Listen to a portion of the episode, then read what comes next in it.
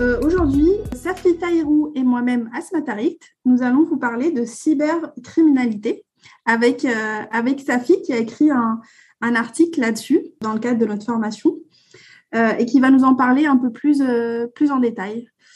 Safi, déjà, est-ce que tu peux nous dire ce qui t'a amené à, à, rédiger cet article? Bonjour à tous, merci d'écouter notre l'édition spéciale dédiée à la cyberfraude. Ouais, merci Asma. En fait, euh, euh, ce qui m'a poussé à écrire euh, un article sur la cyberfraude, ça vient tout simplement du fait que quand j'ai débuté ma carrière de comptable, à l'époque, j'étais pas sensibilisée à la cyberfraude. J'avais déjà eu des cas personnellement sur des boîtes mail aller où je me disais que c'était du phishing. Mais en vrai, dans le cadre du travail, j'avais jamais eu euh, de problème à ce niveau-là. Sauf un jour où on a viré beaucoup d'argent euh, à un faux fournisseur.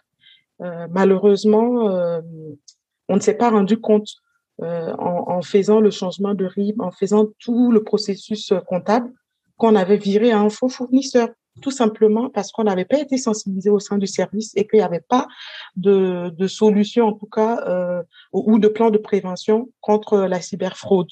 C'est pour ça que euh, j'ai écrit cet article-là pour permettre à certaines personnes qui, qui n'ont pas euh, euh d'informations à ce propos, qui puissent en tout cas savoir que ça existe et savoir comment s'en prémunir tout simplement.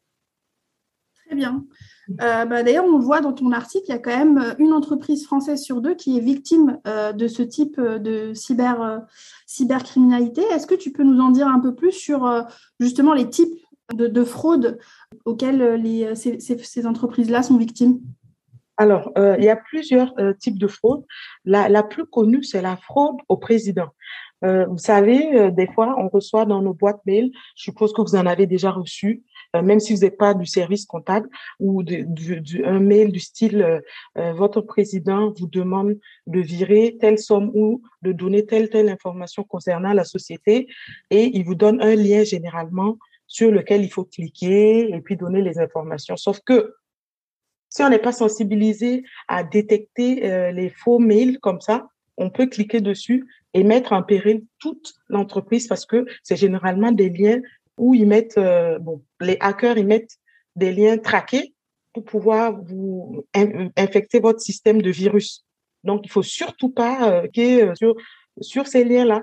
Et euh, bon, je suppose qu'Asma, elle va me poser des questions sur comment faire pour détecter les, un, un faux mail mais bon, Exactement. voilà, Exactement. bon, pour le moment, je vais pas vous parler de ça. On va continuer, on va continuer déjà sur le, le, deuxième, justement, euh, plus gros euh, facteur de, de, cybercriminalité. Après, euh, justement, le l'hameçonnage, comme tu disais. Il y a les, les, fraudes au virement bancaire. Exact.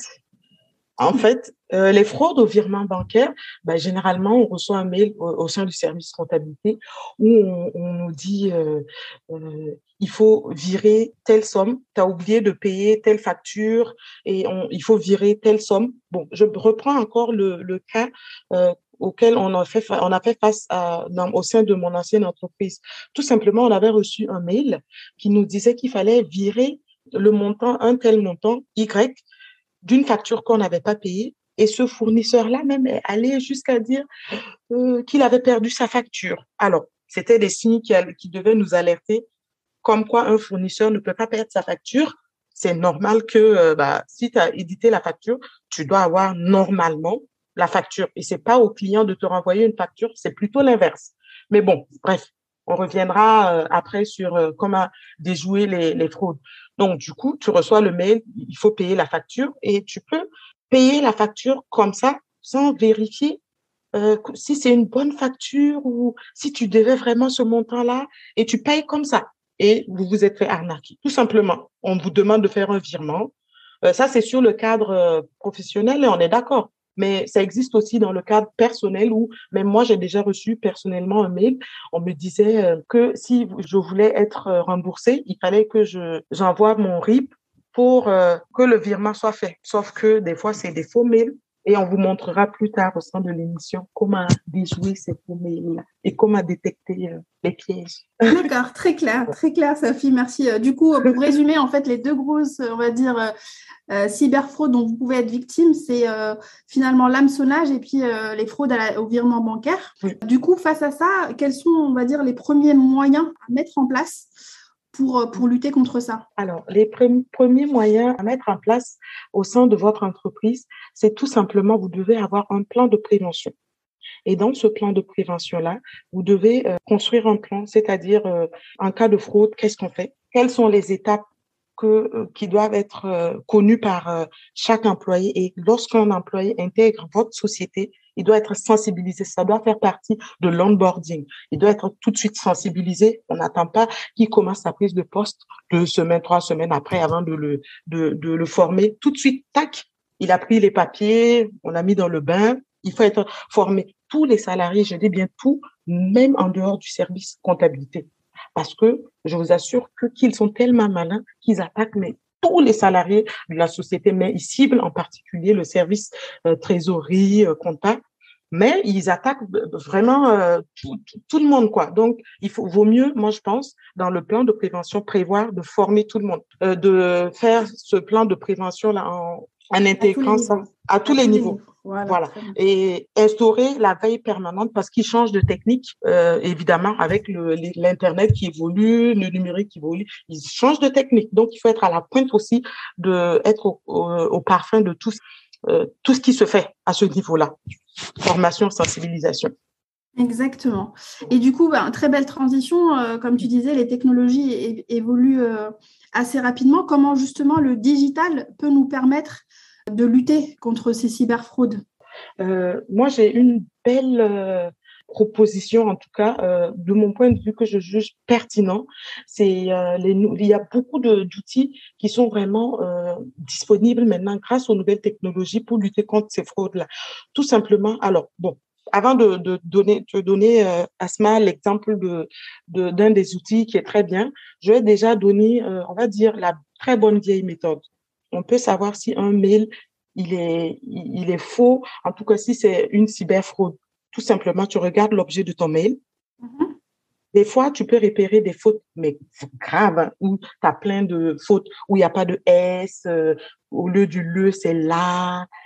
Franchement, déjà là, ça peut déjà t'alerter. Sur les fautes d'orthographe, tu veux dire Les fautes d'orthographe, tout simplement.